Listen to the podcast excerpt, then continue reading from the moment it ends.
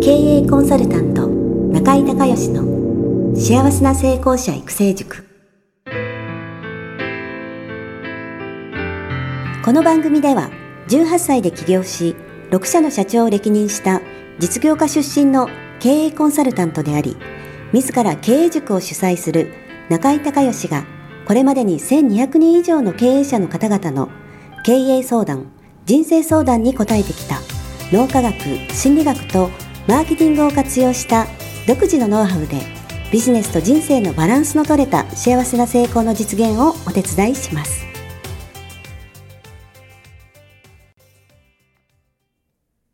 リスナーの皆さん、こんにちは。経営コンサルタントの中井隆義です。今日はですね、私の品川のオフィスの方に、えー、キクタスの、えー、プロインタビューは早川洋平さん、えー、中井塾13期生ですけども、洋平さんに来ていただきました。よろしくお願いします。よろしくお願いします。ご無沙汰しております。はい。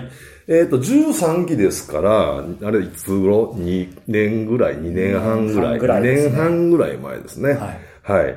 えー、で、その後もちょこちょこ会いました、そうですね。はい、ね、ちょこちょこ、年1回は会ってる。はい、そんな俺のペースかな。はい。はい。あの、今日ね、あの、せっかく洋平さん来てもらったんで、そのね、ポッドキャストの魅力。はい。ポッドキャストの魅力っていうテーマでお話をね、あの、聞いていきたいなと思ってるんですけど、はい、まあ僕はね、あの、自分でまあ番組やってて、はい、あの、まあ、何人かの方のは聞いてますけど、その、全部網羅してるわけでもないし、はい、あとはその、まあ、ジャンル的にもね、うん、あの、自分と被るようなジャンルの人しか聞かないから、まあ、いろいろなあるじゃないですか。はい、まあ、そういうのも含めて、えー、その、ポッドキャストの、こう、魅力っていくつかあると思うんですけど、はい、あの、どんなところが魅力なのかっていうのをちょっとね、プロに聞いてみたいなと思って今日はインタビューしたいなと思うんですけど。なるほど。はい。そうですね。はい。ポッドキャストの魅力。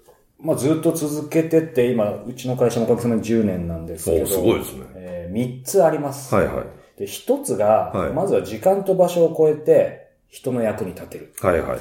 で、この番組聞いてるリスナーの方もそうだと思うんですけど、まあ、いつでもどこでも聞けるじゃないですか。はいはいはい、で、生放送でもないですし、えー、いわゆるスマホの普及によって本当に時間と場所を選ばない。うん、そういう意味で、この先生の番組おっしゃる通り無料なので、はい、えー、制約なく、まあ、人の役に立てるっていうことが、まず一つ。はいはい。そして皆さんビジネスに興味あるでしょうか。二、はいはい、つ目の魅力、はい。同じく時間と場所を超えて、ファン作り、えー、ひいては、ちょっと言い方をあえてこう言いますが、布教活動ができる。はいはいはいはい。例えば、この中井先生もそこまで逆算きっとされてると思うんですけど、中井先生が何かこう、例えば文章で書くこともあると思うんですけど、はいはい、えー、先生がこの喋ってるそのものだと思うんですよ、はいはい、ポッドキャストって。はい、本人そのものいわゆる分身なので、はい、それが時間と場所を超えて、ずっと先生の思いだったり、えー、先生の何か伝えたいことを、ずっと先生が寝てる間も、はいはい、世界中に伝えてくれる。なるほどうん。やっぱり二つ目、時間と場所を超えてファン作り、布教活動ができる。はい。ってことかなと思います。はい。で、あとは、まあ、そ、そ、その補足としてですけど、先生、今まで、こう、ポッドキャスト聞いた方で先生のジムに入った方だったり、はいはい、まあ、熟成じゃなくても、初めて会った方に聞いてますとか、なんか言われたことないですか？いや、あります、あります。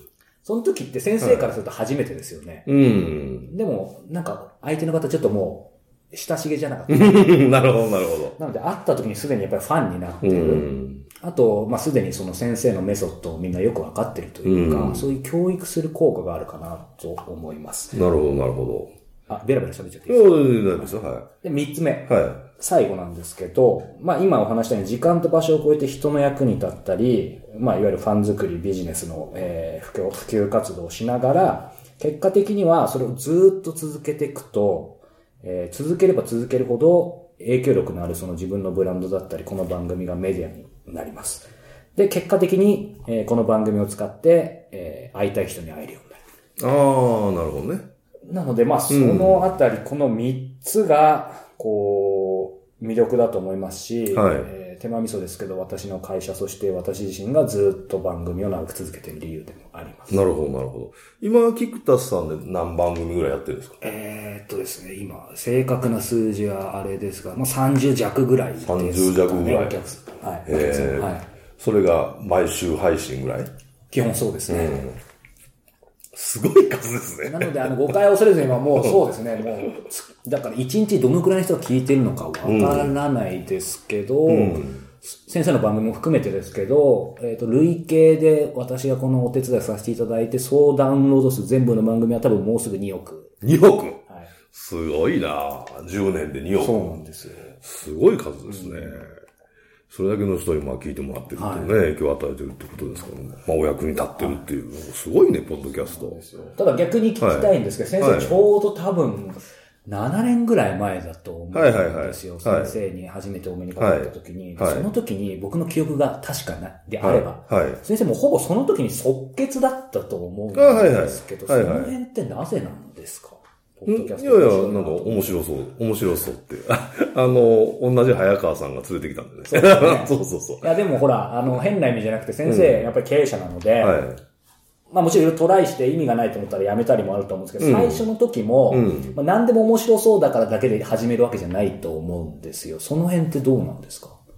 うーんとね、まあ一つはその熟成のあの早川さんの紹介っていう、いうことで、はい、まあ会ってくださいと言われて、何、何って聞いたら、ポッドキャストって知ってますって言われて、はい、いや、名前だけ聞いたことあるけど、実際聞いたことないって。はい、たら、じゃあなんかちょっと聞いといてくださいって言われて、で、まあとりあえず一回会おうってことで、うちの、あの前の前のオフィスですよね。そうですね。で、二人で来て、で、説明プレゼンを受けたときに、あ、まず面白そうと思ったね。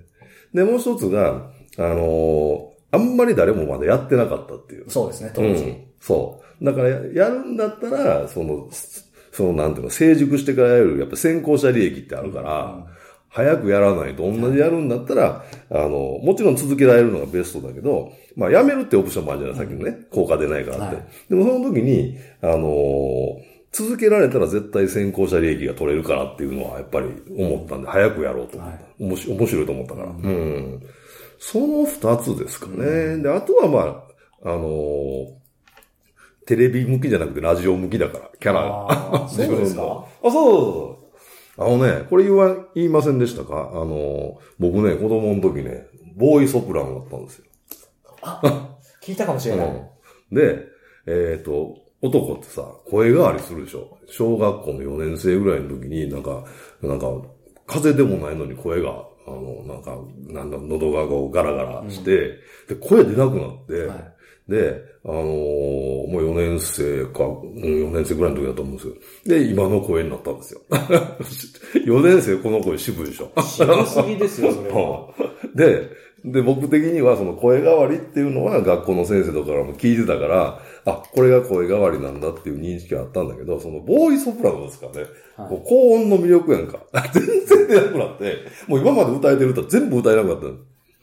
そうでしょう、ね、そう、大ショックで、で、すんごいね、なんか落ち込んでたんです。はいうん、そしたらね、この学校の担任の先生がね、佐々木先生という人のいい先生なんですよね。はい、なんかね、なんかたまたまなんか昼休みかなんかに喋ってる時に、中井くん君いい声してるねって。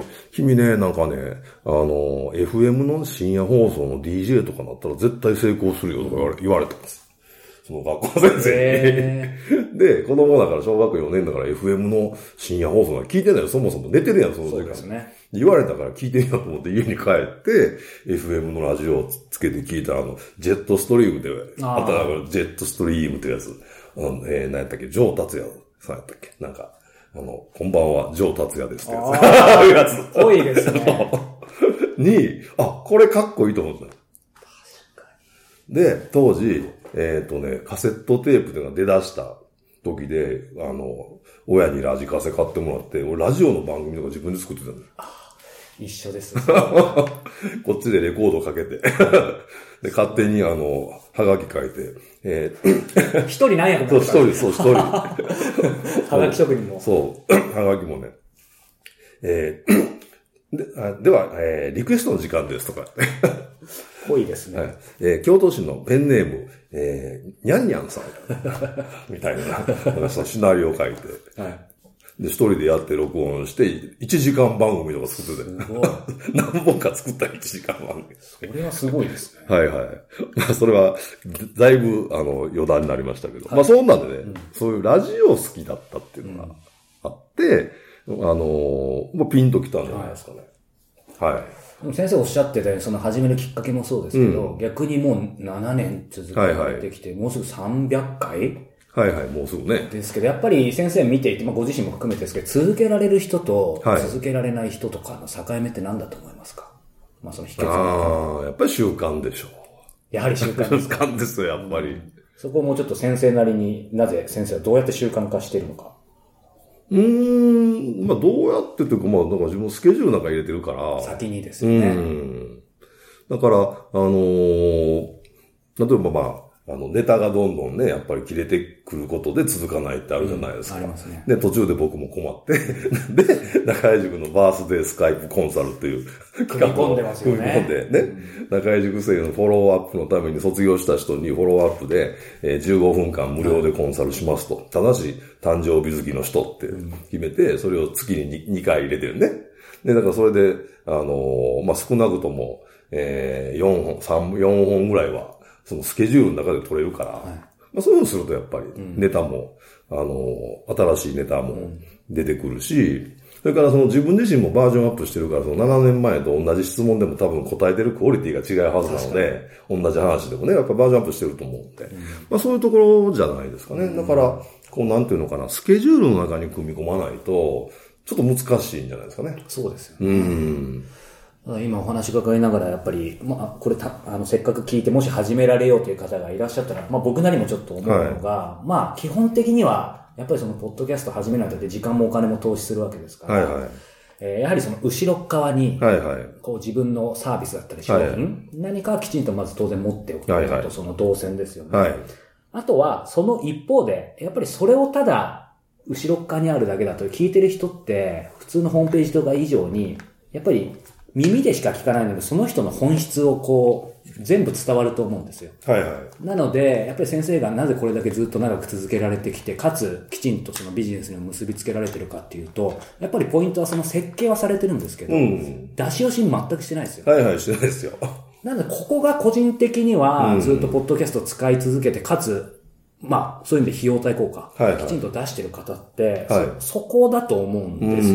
なるほど、なるほど。だからその出し惜しみをいかにしないか。はいはい、そして、じゃあ1ヶ月経って始めたから1000万儲かりますではないじゃないですか。はいはいはい、やっぱりそのバックエンドがきちんとあって出し惜しみせず、中長期的なプラン、視点で見るっていうことが、うん、やっぱりそこができてるかできてないか。そうですよね。かなと個人的には思いました。そうですね。だから始めたからすぐお客さん来るってもんでもないからね、これ。そう。だからそれだったら、どうだろう、即効性だったらやっぱりメルマガじゃないですか。そう思います。うん。やっぱりメルマガ、ブログ、ポッドキャストの順番じゃないですか、即効性で。ただやっぱり、ポッドキャスト人柄がね、あの、伝わって、本当にその、文字上だけじゃなくて、まさに嫁さん言われたように、キャラクターとか、その人の人間性伝わるから、まあ、ファン作りには一番いいよね、これ。そうなんですよ。うん。で、会う前にすでにファンになってるみたいな。そうそうそうそう。なってる人のコンテンツも聞いてきてもらってるから、はい、あの、ある程度理解してから来られてるから、あの、うちの中一日セミナーに来られても、あの、全く聞いたことない初めてっていうので、ざーっとこうな、進行していくとね、はてなはてなはてなってなると、もうついていけないよね。例えば脳の可塑性脳の可塑性みたいなね、はい、話するときに。だからそういうのが、ちょっと聞いてきてもらってると、うん、こう予備知識あるとすんごい入ってくるから、うん、で、さらにそのライブではもっと長く喋るから、ちゃんと解説を。より深く入りますよね。うんだからそういう意味では、まあ、えー、予習みたいなね。そうなんですよ、ね、使い方もできるし、あとはね、塾生さんに復習用に、はい、に使ってもらってるんですよ。なるほど。うん。確かに。あのー、その、えー、塾の中で、えー、結構コンテンツ詰め詰めでやってるでしょ、はい、で、これ以上聞きたい人はポッドキャストで喋ってますから、これで 調べてみたいな。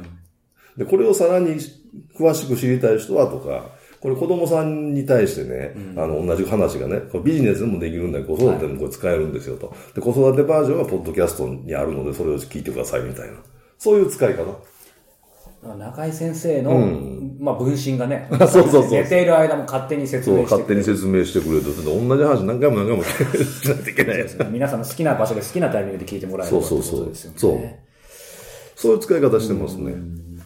まあ今先生がまさにこう、ビジネス的な視点を話しくださったんですけど、やっぱり個人的には、まずそこの大前提であった上でですけど、はいはい、まあ私の話になってしまうんですけど、やっぱりそれを5年、10年続けてると、はい、まあ私そのインタビュアーっていう仕事から世界中のいろんな人に本物だと思ったら会いに行ってしまうんですけど、はいはいはい、本当に誰にでも会えるようになるというか、うん、もう本当始めた時当然名前も通ってないし、うん、何の実績もなかったんですけど、これをずっと続けてて、どんどんどんどん、まあ、先生にもこうやってたどり着かせていただいて、はい、いろんな人にも会って、まあ、紹介時にはしていただいたり、時には、こう、過去にこういう人が出てますっていう実績をきちんと伝えてると、実績が実績を読んで本当に会えるようになっていて、なので、まあおかげさまで今では、こう今度新しく自分でライフアップデートっていう番組始めるんですけど、はいはい、まああの、これ、出るとき多分リリースされてるんで言ってもいいと思いますけど、高田健三さん、はい、健三の創設者だったり、越野純子さんだったり。はいはいはい。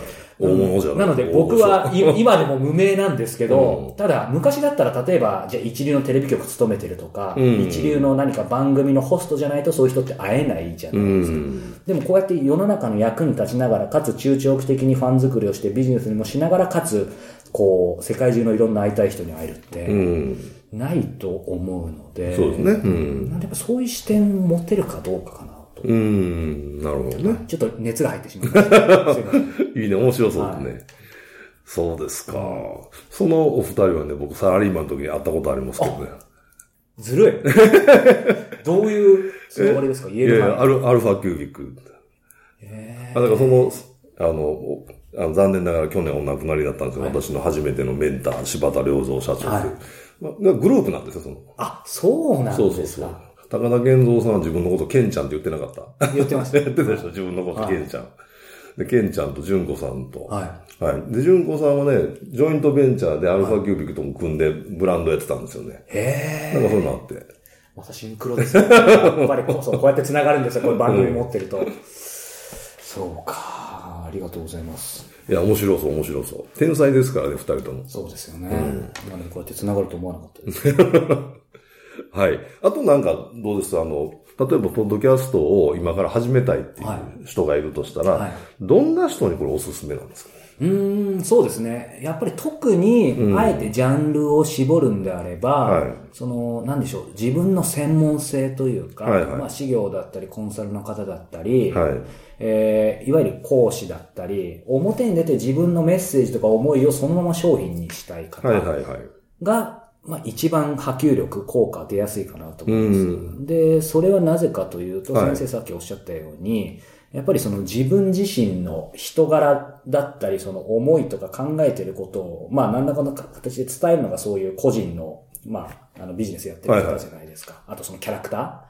なので、その人がどういう人かっていうのをホームページの文章だけだと正直伝わらないと思うんですよ。はいはい、で、ホームページで熱く語っても正直役立た だこういう形であればその人の本質伝わるので、なのでぜひ個人のこう、コンサルとかコーチとか修行やってる方だったり、まあアスリートだったり、はいはい、講師だったり、作家だったり、うん、そういう方が。作家面白いね。そうなんです。うん、やっぱり、えっ、ー、と、ちょっと補足しますけど、例えば、弁護士の方、はいはい。えー、僕がビジネス始めるときに探すとしたら、はい、ホームページとかから探しますけど、うん、ちょっとやっぱり不安じゃないですか。うん、どんなに実績あっても。そうすると、やっぱり紹介とかですけど、うん、ただ紹介も逆にされでも本当に微妙だったらちょっとあるなので、やっぱりこの人が本物かな、自分に合うのかなっていうのを、もちろん会いに行ければいいんですけど、うん、ハードルあると思うので、その時にポッドキャストを使えば、やっぱりその人のキャラクターとか本質ってわかるじゃないですか。うん、なので、双方にとってメリットあると思うんですよ。無料でその人の本質を伝えてもらえる。で、発信する側としては、えー、さっきの話で寝てる間も自分を伝えてくれる。うん、なんでそういう職業の方は非常に向いてるかなとは思います。なるほど、なるほど。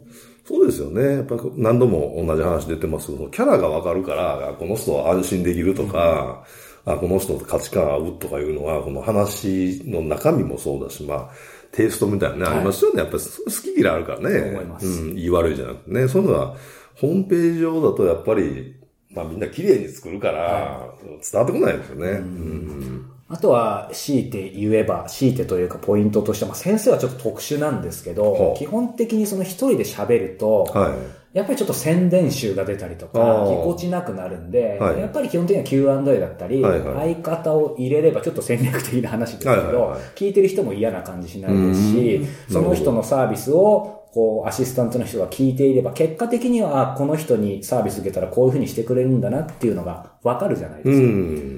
つまり、えっ、ー、と、その相方がいないで一人喋るとただの営業みたいになっちゃうので、それの客観性を出す意味で相方がいた方がいいかなと。なるほど。ただ、ごく稀に。うん、ごく稀に一人で喋ってもできる人は、まあ僕が知ってるの中井先生と本田健さんぐらいですけど、まあちょっとそういう天才型は、そう、うん、別としてですけど、基本的には相方入れた方がいいかなと思います。まあそういう意味で僕は意図的にではないんですけど、はい、僕の場合は逆にインタビューなので、うん、確実に相手がいる。ああ、なるほどね。うんそれはあんま考えなかったな ちょっと特殊ですけど。はい、そうですか。はい。皆さんはぜひ相方入れた方がいいと思います。あ、そうですか。いや、本田健さんも一人で喋ってるし、俺もそれでいいかと思ったんですが、あ、そうなんですか。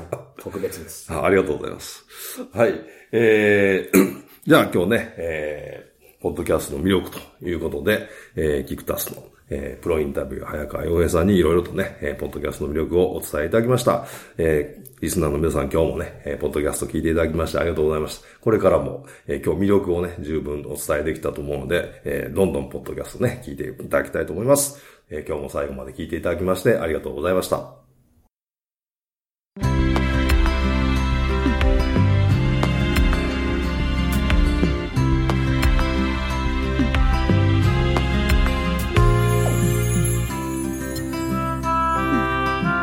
今回の番組はいかがだったでしょうか？